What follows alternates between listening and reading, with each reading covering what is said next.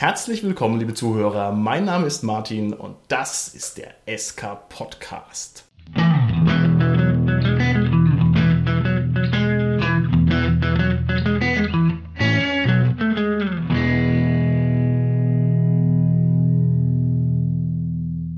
Unser heutiges Thema ist als Spieler zum gelungenen Spieleabend beitragen. Und mit mir im Studio sind meine lieben Gäste, die Sarah, der Robert und der Holger. Hi, hier ist die Sarah. Hallo, hier ist der Robert. Ja, hallo, der Holger hier. So, liebe Gäste, ihr meint also, dass ihr Spieler seid, die wacker und tapfer und jedes Mal zum Gelingen eines Spieleabends beitragen. Immer doch. Auf Selbstverständlich. jeden Fall. Das hätte ich auch jetzt hier so behauptet. Aber wie schaut's denn aus? Ihr habt ja auch schon eine gewisse Rollenspielerfahrung. Habt ihr denn ein Negativbeispiel, das euch mal beeindruckt hat? Gibt es also einen Spieler, von dem ihr sagt, wow, das war aber nicht so der gute Beitrag zum Spieleabend? Also ich hatte mal einen Spieler in der Gruppe, der sehr unzuverlässig war, was die Zeiten anging. Das war dann oftmals problematisch, wenn man anfangen wollte zu spielen und sagt, hey, da fehlt doch noch einer. Und dann ruft man ihn an und er sagt, hey, ich habe mein öffentliches Verkehrsmittel verpasst, ich komme so in einer Stunde. Ich würde wahnsinnig werden. Ja. Ich glaube, das würde ich keine drei Runden aushalten. Ich glaube, ich würde durchdrehen. Und er hat das so konsequent durchgezogen, nehme ich an. Das war nicht nur einmal, ja. Ja. Beim ersten Mal denkst du vielleicht noch, ja, kann ja mal passieren. Ne? Beim zweiten Mal denkst du dir, "Mm, ja, kann auch zweimal passieren. Aber irgendwann wird es unglaubwürdig. Naja, aber wenn es ständig passiert, kann man ja dem Ja. eine andere Zeit sagen, dann Haben wir so geht es ja gemacht. wieder. Sehr gut. Sehr gut. Man muss ihm zu helfen wissen. Ich kenne jemanden, der hat immerzu den Spielleiter unterbrochen. Und nicht nur, wenn es gerade um nichts ging, sondern auch, wenn er gerade was Schönes erzählt hat oder er gerade in seiner Phase war, wo er irgendwie einen Dialog geformt hat. Und er hat ihn immerzu unterbrochen und verbessert, auch mit den Regeln. Und ja, er war dann irgendwann nicht mehr Teil der Gruppe. Aber das ist jetzt schon ganz schön hart, dem Spielleiter so reinzuquatschen. War es denn wenigstens irgendwie produktiv? Also hat er das Richtige gesagt, so nach dem Motto, nee, du, man macht aber den Schaden irgendwie anders oder war das nur dummes reingeredet? Also bei der Regelfrage tatsächlich, also war da sehr fest in den Regeln, aber das, das zerstört halt sämtliche Immersionen, wenn der andauernd einer reinquatscht. okay, alles klar. Also was mich generell stört, was zum Glück nicht so häufig vorkommt, aber das ist, wenn man ein System schon länger spielt und Leute dann trotzdem elementare Regeln nicht können. Also quasi so, wie würfel ich da jetzt einen Schaden aus oder wie greife ich überhaupt an oder Ich weiß nicht, ich finde, das wird immer mehr zum totalen Normalzustand. Also je mehr man mit den Systemen jongliert und so, desto weniger hat auch überhaupt noch irgendwer Ahnung, wie irgendwas geht. Wenn man als Gruppe ein neues System testet, dann sehe ich das ja ein, dass man mal irgendwas noch nicht kann. Aber wenn man wirklich seit einem Jahr spielt und dann immer noch nicht eine normale Probe würfeln kann, ja. Okay, alles klar. Ich kannte mal einen Spieler, der hat bei mir in einer Rollenspielgruppe, ich glaube, acht Jahre lang mitgespielt, sieben Jahre mitgespielt und hat halt nicht mal einen eigenen Würfel besessen. Was? Also nicht mal ein W20. Und ich muss sagen, der war eine tolle Bereicherung für die Gruppe. Ein witziger, engagierter, kommunikativer Typ und so, aber hat halt einfach diesen Spruch nicht gemacht, dass er halt mal irgendeinen dinglichen Beitrag vielleicht hätte liefern müssen. Was sagt er dazu? Ist das peinlich oder ist es okay? Ich dachte immer so, eine Rollenspielkarriere wäre ein Bündnis fürs Leben und dann muss man sich doch irgendwie materiell binden mit Würfeln, oder? Ja, Also ich finde es primär einfach nur witzig. Ich meine, klar hast du als Spieler da die Würfel und auch die anderen Spieler, aber das ist einfach verrückt. Also ich will doch meinen eigenen Kram haben. ich weiß nicht, vielleicht ist es irgendwie so eine psychologische Kiste, irgendwie so ein passiv-aggressives Sabotageding oder so, so nach dem Motto, du kannst mir noch acht Jahre Spiel leiten, ich kaufe mir trotzdem keinen Würfel. Ich weiß es nicht. Vor allem überleg mal, es gibt auch Leute, die haben so einen Spleen, die möchten nicht, dass man ihre Würfel anfasst. Ja. Und stell dir mal vor, du hast eine Ja. Gruppe aus lauter Leuten, die möchten nicht, dass man ihre Würfel anfasst und da kommt einer, hat keiner dabei. Ne? Die werden doch wahnsinnig. Vielleicht hat er ja auch nur einen extremen Fall von Gamer-Shame und er wollte halt äh, keine Beweise hinterlassen, das dass er ein das äh, Gamer ist. Ne? Ich muss sagen, wir haben den dann so lange damit aufgezogen, also er hat dann auch einfach unsere Würfel nicht hergegeben und so weiter, weil er halt keinen Würfel hatte, dass er sich dann irgendwann so ein Kilo Würfel gekauft hat. Das gibt ja irgendwie so irgendwie, Als Trotz. ja, halt so ein Sack voller Würfel, was halt auch Nonsens ist, weil man braucht halt auch keine 20 wie 20. Meinst du also? Okay, weiß ich nicht. Okay. Ich denke, wir müssen uns vielleicht mal grundsätzlich drüber unterhalten, wie das denn ausschaut in einer Rollenspielrunde. Wir gehen jetzt mal von der klassischen Spielrunde aus. Es gibt irgendwie einen Spielleiter, der das Ganze mehr oder weniger managt und eine Mehrzahl an Spielern. Ich denke, das kann man mal für viele Systeme so setzen. Was sagt ihr denn? Ist denn ein Mitspieler in einer Rollenspielrunde überhaupt in der Pflicht, was beizutragen? Oder wie seht ihr das generell? Also ich glaube, grundsätzlich würde ich sagen, dass es sich bei mir zumindest immer irgendwo auf einer freundschaftlichen Ebene abspielt. Das sind immer Leute, mit denen man sich gerne trifft, mit denen man gerne was zu tun hat. Und da gibt man auch gerne was und nimmt auch gerne mal. Also Okay. es muss so ein bisschen ausgeglichen sein, aber ich würde jetzt nicht sagen, dass irgendwie der Spieler sich dann hinhockt und sagt, so, jetzt mach mal, ne?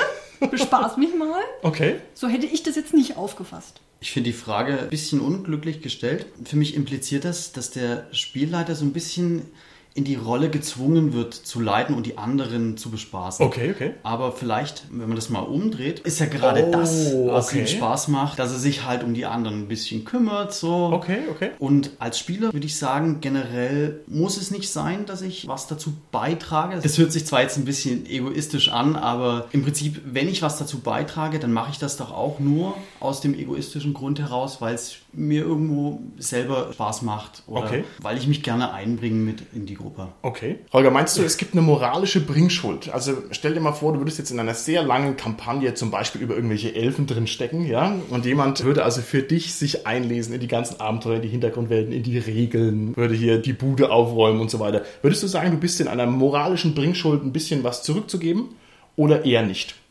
Und vielleicht, das müssen wir hier noch einschränken, wir wollen hier primär heute über Outgame-Geschichten reden. Also es geht jetzt gar nicht mal so um im Spiel selbst, das ist nochmal ein ganz anderes Pferd, sondern eher so im äußeren Rahmen. Also, wenn man eine längere Kampagne spielt, ist es ja normalerweise so, dass man da eh viel Hintergrundinformationen über die Welt erfährt, eigentlich. Okay. Also das ist ja das Erzählerische in der Kampagne normalerweise drin. Natürlich kann man dann, auch wenn es jetzt nicht die Rolle ist, also wenn man nur der Kämpfer ist, dem das eigentlich egal ist, also als Charakter, kann man sich ja als Spieler trotzdem einlesen, klar. Okay. Wenn ich jetzt der Spielleiter bin, muss ich dann sozusagen auf die Gnade meiner Spieler hoffen, dass die irgendwie was beitragen? Also jetzt mal, wir reden über die Einzelheiten später noch, aber zum Beispiel muss ich halt hoffen, dass mal jemand eine Tüte Chips mitbringt oder muss ich hoffen, dass mal jemand die Hintergrundgeschichte für irgendwas liest? Oder kann ich das auch anordnen? Was sagt ihr dazu? Also bei den materiellen Dingen halte ich es für ein totales No-Go, den Ja? Spielern irgendwas anzuordnen. Okay. Wo kommen wir denn dahin, dass der Spieler sagt, ja, du bringst jetzt Kuchen mit für Okay, alle. okay. Ganz viel. Na, aber es gibt auch Runden, die sagen, wir sprechen uns ab, du bringst Getränke mit, ich bringe was zu knabbern mit, der andere kümmert sich ums Abendessen, das ist ja auch okay. Ich, Aber muss das sein? Was ist, wenn ich jetzt Diät mache und nichts essen möchte? Dann bin ich in der Pflicht, was mitzubringen, obwohl ich doch gar nicht was konsumieren möchte. Ich halte es für schwierig, muss ich gestehen. Und um auf die Frage zurückzukommen, muss ich mich mit dem Spiel beschäftigen, also dem Fluff letztendlich, würde ich auch sagen, nein. Ganz einfach aus dem Grund, ich finde es sogar als Spieler viel interessanter, wenn ich während des Spiels die Welt lerne. Also wenn ich eben nichts weiß über Elfen und dann bekomme ich durch die Kampagne durch das Erzählerische des Spielleiters was über diese Rasse oder über deren kulturellen Hintergründe mit, Okay. finde ich viel interessanter, als wenn ich alles bis ins Detail weiß. Alles klar? Also ich möchte jetzt mal beide Punkte aufgreifen. Zuerst mal dieses Anordnen, dass jemand irgendwas macht. Das ist ja sehr diktatorisch. Also ich finde in der Gruppe, was die Sarah dann gemeint hat, das muss halt in der Gruppe entschieden werden. Das muss demokratisch entschieden werden und dann ist es okay. Und dann kann man ja auch sagen, nee, ich habe da jetzt dieses Mal keinen Bock drauf, weil ich Diät mache oder sowas in der Richtung. Und das andere ist, dass man anordnet, dass jemand die Hintergrundinformationen lernt. Naja, wenn der Charakter das wissen muss, dann sollte das der Spieler eigentlich auch wissen. Ja, also sonst behindert es ja das Spiel dann wieder. Ja, da hast du recht, aber da kann ich auch auf subtile Art und Weise als Spielleiter darauf eingehen, indem ich eben, naja, das hört sich jetzt wieder hart an, wenn ich sage, den Spieler ein wenig bestrafe. Also wenn er jetzt, bleiben wir mal bei dem Beispiel, er spielt einen Elfen und hat halt keinerlei Wissen zu deren Sprache, zu deren Kultur oder so Okay. und gibt sich dann im Spiel total unelfisch, dann bekommt er natürlich auch im Spiel Abzüge, beziehungsweise wird halt von seinesgleichen als Außenseiter behandelt Okay. und dadurch ein bisschen so gezwungen, dass er sich damit beschäftigt. Okay, ich weiß nicht, ob mir das so gut gefällt, muss ich sagen. Also ich kann den Punkt total nachvollziehen, aber ich finde diese Pädagogik in der Rollenspielsituation, das muss in die Grütze gehen. Ne? Also sobald ich jemanden aktiv erziehen will zu irgendwas, also jedenfalls in meiner Spielleitererfahrung, das mache ich nicht. Das ist mir zu heikel, weil das ist dann noch manipulativer in meinen Augen, also wenn ich deutlich sage, jetzt lese halt mal dein Zeug über Elfen, du Aff. Ja, also das ist dann quasi der viel ehrlichere Weg. Und auch das mit den Chips, vielleicht da noch ein Satz dazu. Wenn jetzt einer sagt, er will halt nichts mitbringen, ne, dann impliziert es ja, der Spielleiter muss sich drum kümmern. Also das ist ja nicht so, dass das so ein Nulllevel ist, sondern ich finde, da ist schon so ein Vakuum und das. Ah, ich weiß es nicht. Ist doch nicht notwendig, dass man Chips isst. Nee, nee. Ich meine nur, also ich finde halt, da gibt es schon auch diese Freerider, die sich halt dann gut durchfüttern lassen. Und was spricht dagegen zu sagen, hier, bring halt du mal die Chips mit. Das finde ich dann wiederum nicht okay. Also wenn ich nichts mitbringe, dann habe ich auch nicht das Recht, darum Okay. von den anderen alles wegzufuttern. Okay. Also ich würde mal sagen, der Spielleiter ist ja meistens dann auch der Gastgeber, also bei dem zu Hause ist es ja dann. Man sollte ja ein guter Gastgeber sein. Also so ein Grundlevel muss schon da sein. Aber naja, Genau. es muss ja nicht außergewöhnlich sein, aber dass man halt Getränke hat, zur Not geht ja auch Wasser aus dem Hahn, dass man das zumindest irgendwie hat. Es müssen ja auch nicht die mega Chips sein, sondern so ein Grundlevel muss da sein und alles, was darüber hinausgeht, ist halt Luxus. Ja, gehe ich so d'accord. Also Martin, da du ja immer der Spielleiter und der Gastgeber bist, also bleiben wir Ja, dabei. bleiben wir Halten dabei. Ich, okay, haben wir, ich bin überstimmt einverstanden. Ich würde es ja einfach radikal ziehen, Martin, an deiner Stelle. Dann sagst du, ja, ja, ich kümmere mich das nächste Mal drum. Und dann kaufst du einfach nichts und dann sitzen alle dumm da, haben nichts zu trinken, Ja. nichts zu essen. Und dann, dann geht- merken sie sich. Ja, und dann geht ihr nach Hause und sagt, Mann, war das heute wieder blöder Rollenspiel. Aber das hat mir ja gar keinen Spaß gemacht. Und dann jetzt ist es halt. Ich hätte vielleicht noch eine Sache hinzuzufügen zu deiner Aussage von wegen ich hier pädagogischer Ansatz und ich möchte die Leute ja nicht erziehen. Ich finde schon, dass man als Spielleiter so eine gewisse Einflussmöglichkeit hat, dass ich zum Beispiel, wenn ich weiß, ich habe einen Spieler, der liest sich immer nicht so gerne irgendwie Hintergrundstory durch, dass ich dann sage, ja, dann spiel halt einen Menschen, wenn du schon keine Lust hast, dich einzuarbeiten, wie so ein Zwerg ist. Warum willst du denn dann einen spielen? Also da würde ich Okay. dann schon so in die Richtung tendieren. Okay, alles klar. Es gibt halt noch ein Sekundärproblem. Und zwar, wenn ich jetzt eine Spielgruppe habe und ich möchte ja dieser Spielgruppe ein homogenes Erlebnis bieten. Und ich habe also jetzt drei Spieler, die lesen sich halt ein, was jetzt mit den Elfen los ist und einer macht es halt nicht. Ich würde dann sagen, plötzlich kommt Gloriondel um die Ecke. Und dann wissen die drei Spieler, oh krass, der Elfenkönig und können halt damit was machen. Und da muss ich aber zu dem vierten Spieler sagen, übrigens, das ist der Elfenkönig und das ist ein Elf. Und Elfen sind total edle Wesen. Und die können übrigens auch zaubern und die können im Wald. Ich meine, Muss das ist das? doch dann uneinheitlich, wenn ich das irgendwie servieren muss. Und kann man das nicht wiederum im Rollenspiel lösen, dass dann sein Charakter eben nichts über Elfen weiß und die anderen nehmen ihn dann zur Hand und klären im Rollenspiel auf, du, das sind Elfen, die sind äh, das alte Volk, Okay, okay. etc. Also ich finde, es gibt Okay. noch eine andere Möglichkeit. Okay. Ich finde auch, das bringt gerade eine schöne Dynamik in die Gruppe. Wenn sich so 50 Prozent sehr gut auskennen in dem Universum, wo man spielt, dann finde ich, das gibt eigentlich einen ganz guten Anreiz, dann auch mal in-game das Gespräch vielleicht zu suchen und zu fragen, hey, was weißt denn du darüber? Okay. Weil wenn jeder das weiß im Kopf, dann erliegt jegliches Rollenspiel dazu, finde ich. Okay, alles klar. Dann würde ich sagen, gehen wir das Ganze doch mal durch. Also wir haben jetzt hier offensichtlich die Positionen, man muss gar nichts machen oder man muss irgendwie so das bürgerliche Durchschnittsmaß liefern. Ich weiß nicht, die Position, man müsste sich voll aktiv einbringen, könnte man ja theoretisch auch vertreten, dass man sagt, naja, da kommt einer, der wird sozusagen bespielleitert, dann soll er halt mal auch eine Gegenleistung bringen. Schauen wir mal, ob wir da dann bei den konkreten Sachen noch ein bisschen drauf kommen. Gehen wir doch mal in das Stadium, bevor das Rollenspiel eigentlich losgeht. Das heißt, in die Situation vor dem Spiel. Wie schaut denn das aus? Gibt es eine Möglichkeit, dass ich als Spieler irgendwie sinnvoll das Rollenspiel unterstütze, bevor das überhaupt angefangen hat? Also auf jeden Fall hilfreich finde ich, wenn ich dem Spielleiter schon mal sagen kann, auf was habe ich Lust. Was will ich ungefähr spielen? Also was für einen Charakter möchte ich spielen? Okay. Auf was habe ich Lust, was die Quests angeht? Dass er überhaupt mal so eine Ahnung hat, in welche Richtung er vorbereiten muss oder in welche Richtung die Gruppe gehen könnte. Okay. Wie kriege ich das raus, was mir Spaß macht im Rollenspiel? Ich frage das ein bisschen hinterlistig, weil ich nämlich oftmals der Meinung bin, die Leute schätzen sich falsch ein. Also die Leute, die mir erzählen, sie sind, keine Ahnung, der und der Spielertyp, das muss nicht immer hundertprozentig hinhauen. Manchmal ist es so ein halben Spielertyp vorbei.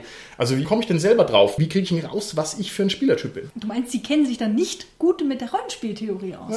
ne?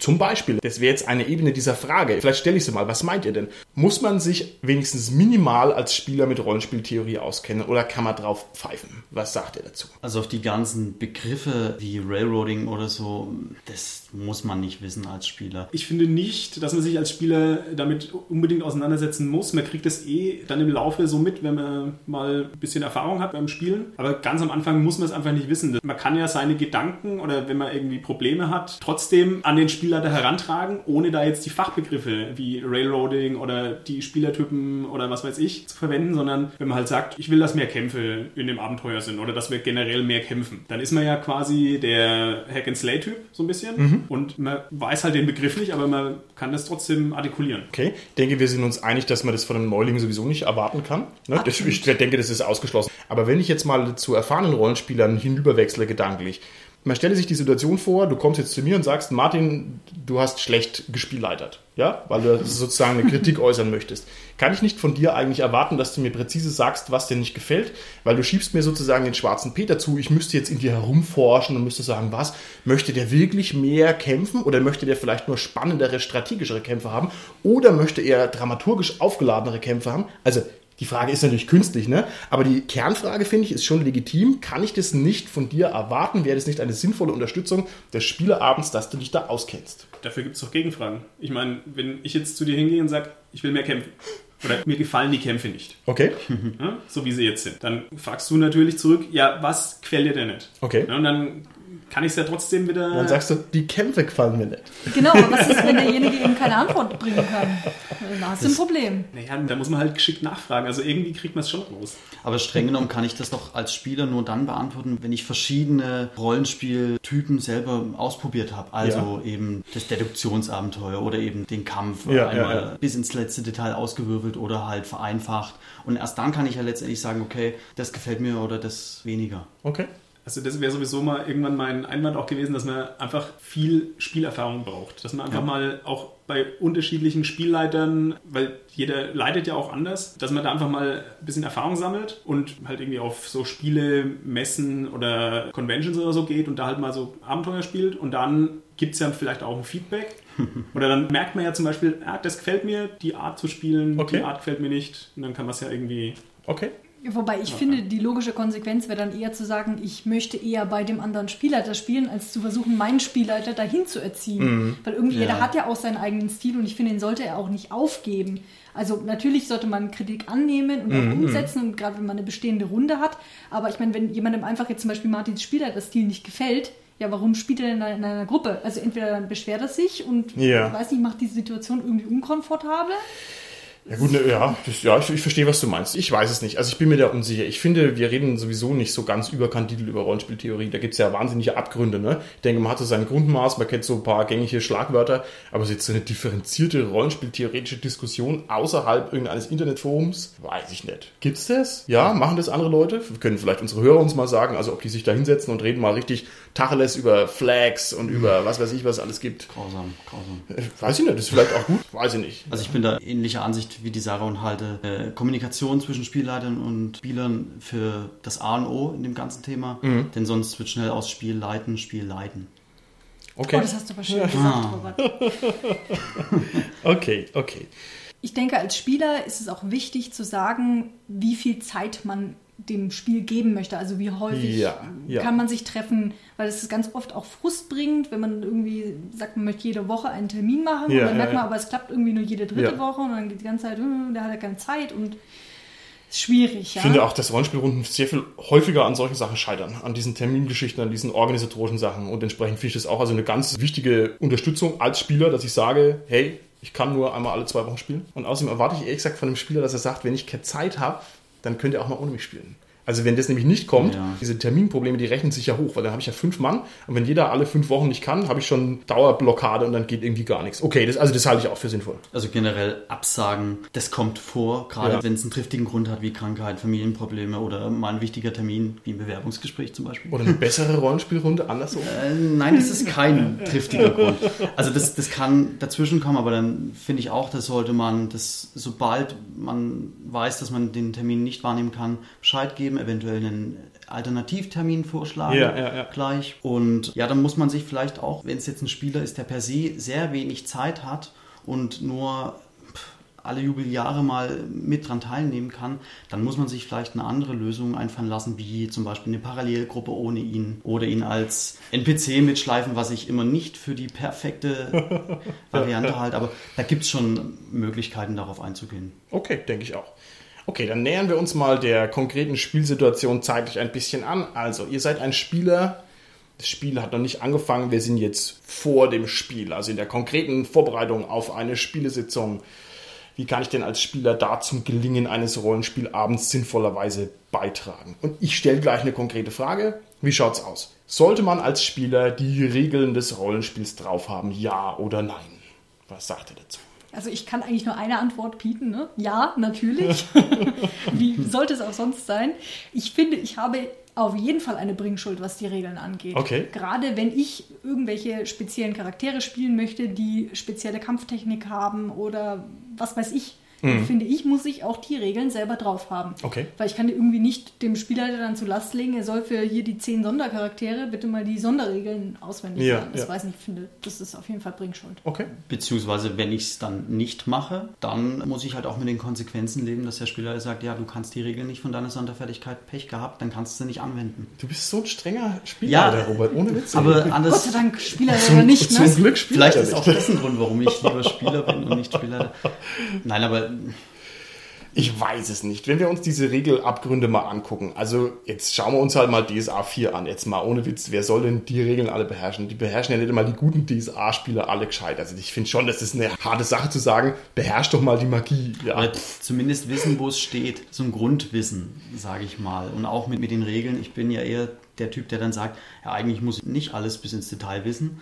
Aber die Grundzüge, die kriegt man ja eh nach ein paar Mal Spielen raus. Okay, okay. Also ich kann auch nur sagen, es ist wichtig, dass man seine eigenen Regeln kann. Also von allen Fertigkeiten oder wenn man zaubert oder wenn man jetzt mal in Richtung Shadowrun vielleicht geht, dass man sagt, ich bin Hacker, dann muss ich auch die Matrix-Regeln können. Allerdings, das hat man ja vielleicht schon mal, allerdings ist es da so, man muss auch, speziell zum Beispiel bei Shadowrun, ausmachen, wie komplex darf es denn sein. Im Prinzip kann ich auch mit dem Grundregelwerk schon einigermaßen gut alle Bereiche abdecken. Und dann gibt es ja noch die Spezialbände und da wird es halt vertieft. Aber dann artet es vielleicht auch zu arg aus. Auch für DSA. Bei Magie, man kann das dann doch ein bisschen streamlinen. Okay. Also man muss es halt ausmachen, weil wenn man es wirklich alles auswürfelt, das ist schon ein Act. Okay, alles klar. Also muss man es halt im Prinzip in der Vorbereitung als Gruppe klären, nach was spielen wir vereinfacht oder komplex.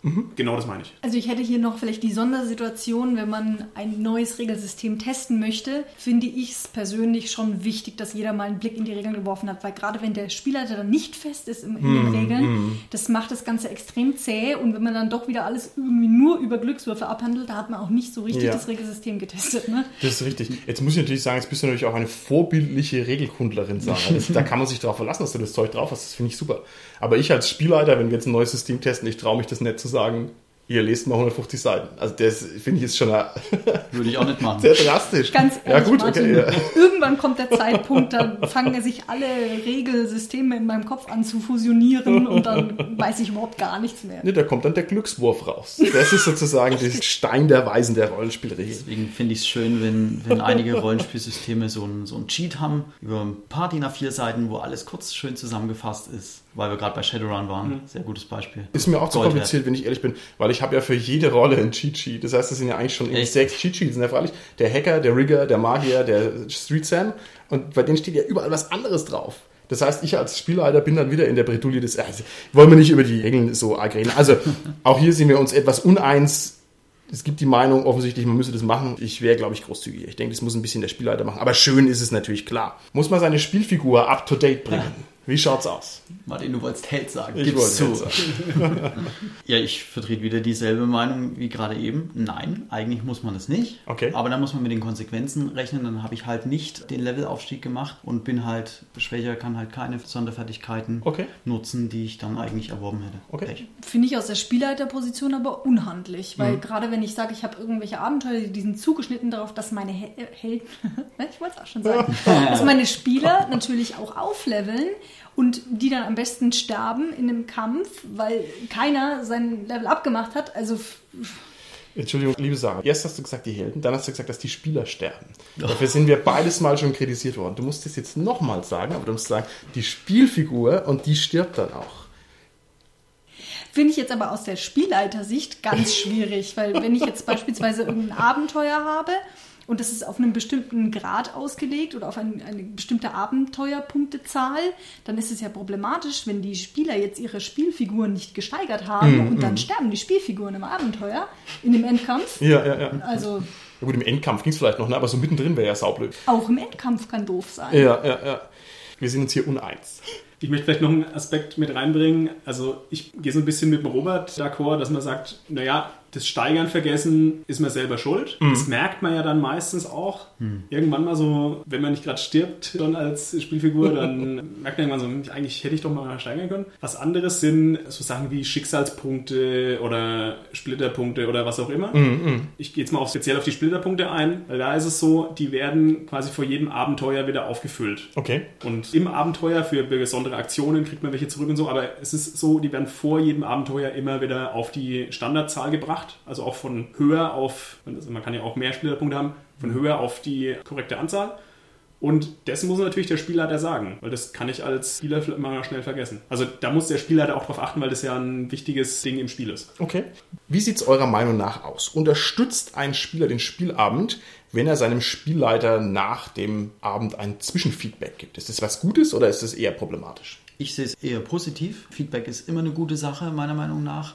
Man muss natürlich da auch unterscheiden, was gebe ich für Feedback ab. Also es sollte natürlich ein produktives Feedback sein, ja. Also nicht einfach, das Abenteuer war bescheuert. Okay, okay. Äh, sondern ich sollte dann halt schon an klaren Dingen festmachen, was hat mir nicht so gefallen oder was hat vielleicht irgendwie die Immersion zerstört, was auch immer. Okay. Und ich sollte dann aber auch als Spieler nicht eingeschnappt sein, wenn der Spieler sagt, okay, danke für dein Feedback, aber ich kann da jetzt so nicht drauf eingehen, weil Okay. der hat ja das Gesamtbild im Kopf, der weiß ja, wie das Abenteuer weitergeht, wie sich die Welt fügt und so weiter. Also Okay. es sollte so auf gegenseitigem Respekt irgendwie beruhen. Okay. Ich sag mal, wenn es so sporadisch mal drin ist, man sagt so, ja, das hat mir besonders gut gefallen oder ein bisschen mehr in die andere Richtung gehen, mehr Kämpfe oder so, keine Ahnung. Ich muss jetzt mal die Rolle von Gernot ein bisschen übernehmen. Ja, genau. Nein, also das ist ja okay. Was ich als störend empfinden würde als Spieler wäre, wenn man wirklich nach jeder Runde, wenn dann der Spieler da sagt, so, jetzt machen wir mal eine kurze Besprechung Ja. von dem Abend, was war denn gut, was war schlecht. Also jedes Mal fände ich es zu extrem. Also ich glaube, es kommt halt auch ein bisschen drauf an. Wenn du eine Gruppe hast mit fünf Spielern und alle fünf Spieler sagen nach dem Abend, hey, ich will mehr kämpfen, der nächste sagt, hey, ich will Detektivabenteuer und der nächste sagt, boah, können wir nicht irgendwas ganz anderes spielen? Dann ist es, glaube ich, nicht so produktiv, weil dann Zombies. Irgendwie, man kann ja nicht alle bedienen gleichzeitig, Ja, ja, ja. Aber grundsätzlich ist natürlich so ein Feedback schon mal sinnvoll, einfach nur für den Spielleiter, um einzuschätzen, wie, wie ist denn meine Gruppe gerade so stimmungsmäßig drauf? Ja? Taugt denen das, was ich gerade mache oder muss ich vielleicht noch irgendwie was anpassen? Ja, also mich würde das auch stören. Mich stört es auch als Spieler. Ich bin letztens wieder gefragt worden, direkt nach einer Sitzung, und hat es euch denn gefallen? Gebt mir mal ein Feedback. Da ich nicht so drauf vorbereitet war, fand ich das sau schwer, mal jetzt mal irgendwas direkt zu sagen, weil ich halt mit dem Flow gegangen bin, in dem Abenteuer entsprechend. Und als Spielleiter selbst fände ich es auch oft aufgesetzt. Also ich finde, wenn es halt irgendwelche Signalspitzen gibt, wenn irgendwas besonders schön war, freut man sich über ein Lob, das ist ja toll. Und wenn irgendwas irgendwie nicht funktioniert hat, ist es halt auch wichtig, dass mal einer sagt. Insofern, ich finde, wenn man es gut dosiert, ich würde es auch da nicht übertreiben.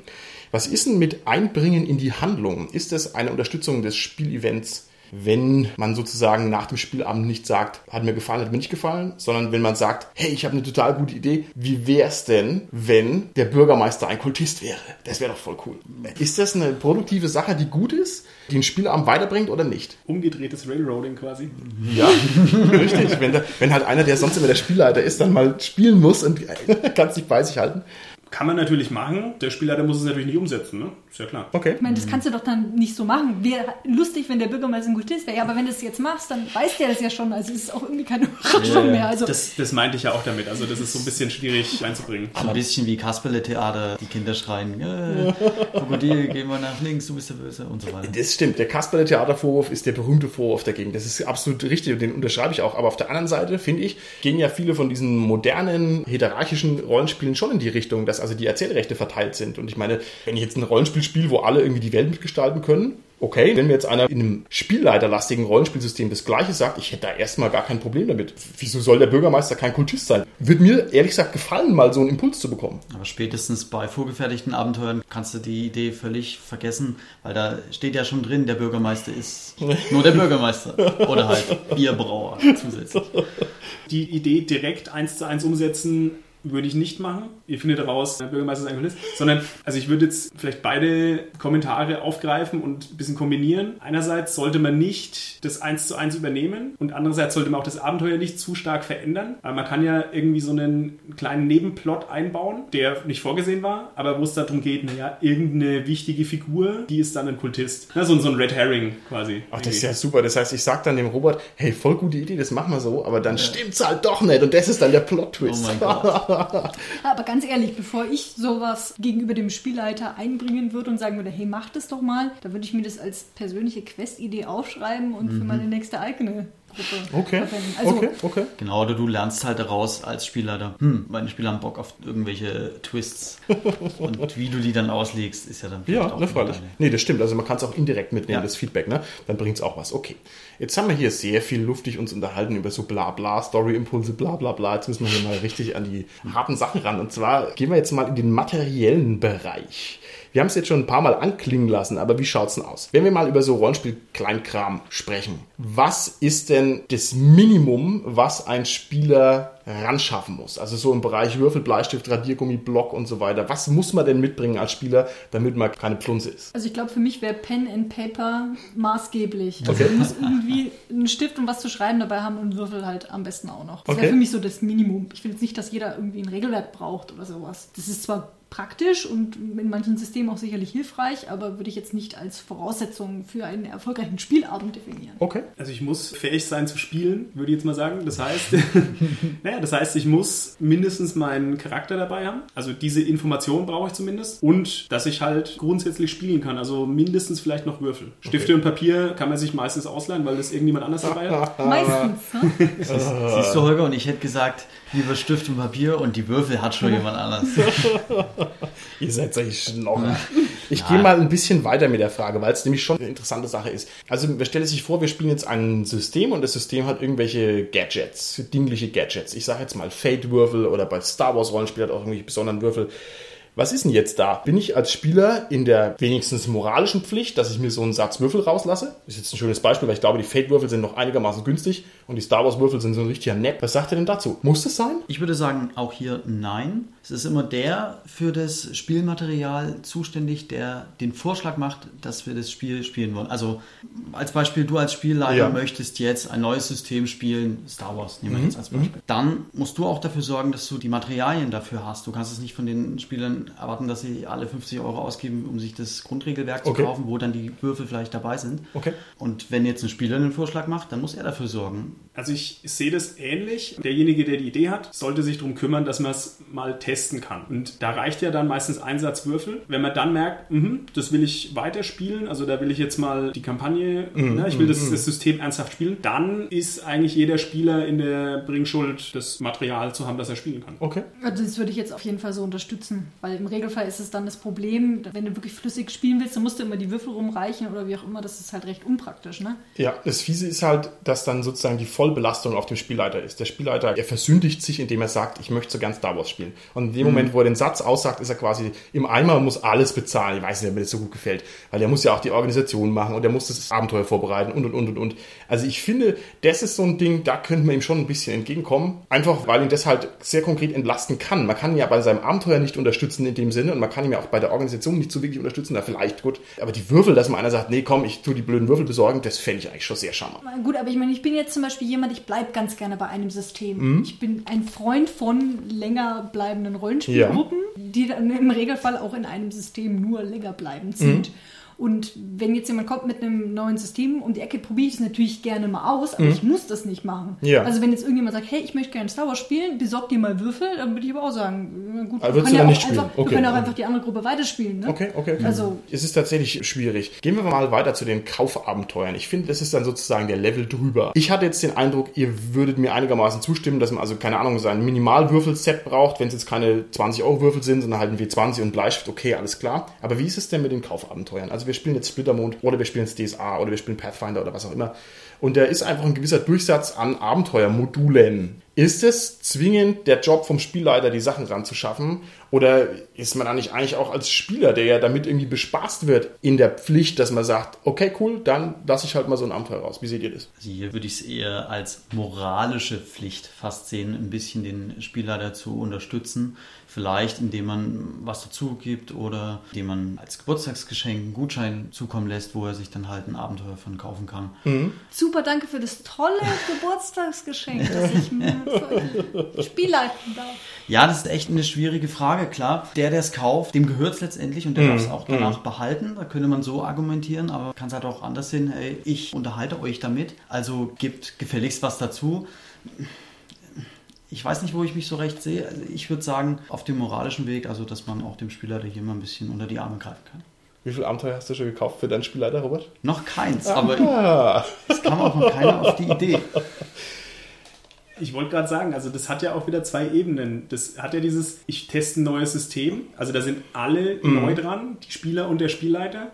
Dann muss man wirklich fragen, wer macht die ganze Investition? Teilt was auf, der Spielleiter kauft die Grundbox und jeder kauft ein Abenteuer oder sowas. Also das ist schwierig zu machen, weil wem gehört es dann? Will man das öfter spielen? Vielleicht ist es ja dann doch so, hm, ne, die Abenteuer haben alle eine schlechte Qualität, dann will ich es doch nicht mehr weiter. Nein, also es ist schwierig und für den Fall bei uns jetzt, du hast halt so viele Sachen einfach schon vorrätig. also du zeigst es auf mich, ja? Der, der Martin, ja, als Ja, unser ja, äh, ja. Spielleiter. Riesenfundus. Ja, im Vergleich zu anderen Fundi, muss ich sagen, ist der Fall noch überschaubar. Also ich kenne auch Leute, die haben noch mehrfaches. Aber das ist natürlich richtig. Also ich habe das Zeug klar. Das ist richtig. Ich denke auch, es hat irgendwie jeder so einen persönlichen Investmentwert und der größte Nerd ist halt normalerweise dann auch der, der Spiel leiten muss oder so. Also es ballt sich immer so in einer Person zusammen. Ich habe kein Problem damit, die Abenteuer zu kaufen. Ob es jetzt so richtig fair ist, ist halt die andere Frage. Würdest du das erwarten? Ich Nee. hätte niemals Nee. die Erwartungshaltung, Nee. dass mir die Spieler was zuschießen zu einem Kaufabend. Nein, du hast recht. Ich würde es auch nicht erwarten. Und ich möchte es auch eigentlich nicht, weil das ja auch mein Ding sein soll, dann für meinen Schrank im Prinzip. Ich, ich möchte auch anstreichen und Das ist reißen, richtig. wenn ich Lust Aber ich kenne es noch aus früheren Zeiten, als man sozusagen noch irgendwie ein junger Teenager war, dass man dann so zusammenlegt auf dem Abenteuer, weil alle sagen, hey, boah, hast du schon das neue Abenteuer gesehen? Das müssen wir unbedingt spielen. Und jeder legt einen Fünfer rein. Das kenne ich schon so, aber das funktioniert halt dann nicht. Weil dann löst sich die Gruppe auf, dann ist die Frage, wem gehört's und, und bla bla bla. Oder es wird dann doch nicht gespielt und so. Pff. Also ich hätte noch einen Einwand aus, es mal spieltaktischer Sicht. Wenn mir jetzt als Spielleiter ein Abenteuer geschenkt werden würde, das hat er doch bestimmt schon gelesen. Also, Boah, nein, nein, also ich, weiß, also, also, also ich weiß ja nicht, die Gefahr ist doch da, dass man dann Also was wir früher gemacht haben, da gab's Jetzt geht's los. Ja.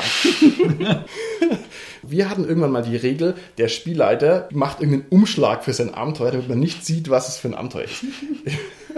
Weil wir nämlich die Gefahr gesehen haben, dass wenn man weiß, was das für ein Abenteuer ist, dann geht man in einen Spielwarenladen, sowas gab es früher auch noch, und liest halt dann danach, was in dem Abenteuer drin steht. Also haben wir das quasi versucht zu neutralisieren. Völlig verrückt. Spoilert denn sich sowas? quasi freiwillig. Oh. Verrückt, ja. Ja, aber das war halt noch, da wollte man halt wissen, wo der Loot liegt und sowas. Ja, also das ist dann, äh, naja, naja, naja. Das ist ein bisschen wie Cheaten im Ist, Computerspiel. ist ganz schön wie Cheaten. Okay. Und auch da macht man sich das Spiel kaputt. Richtig. Okay, alles klar. Jetzt haben wir viel über uns selber erzählt und hier die finstersten Geheimnisse offenbart. Jetzt müssen wir natürlich mal prüfen, was uns sozusagen die Autoritäten mit auf den Weg geben. Ich habe hier das neue DSA 5 Regelwerk vor mir liegen und ich muss sagen, das sind also die Spielertipps relativ schmal. Ich hatte mir da ein bisschen mehr erwartet.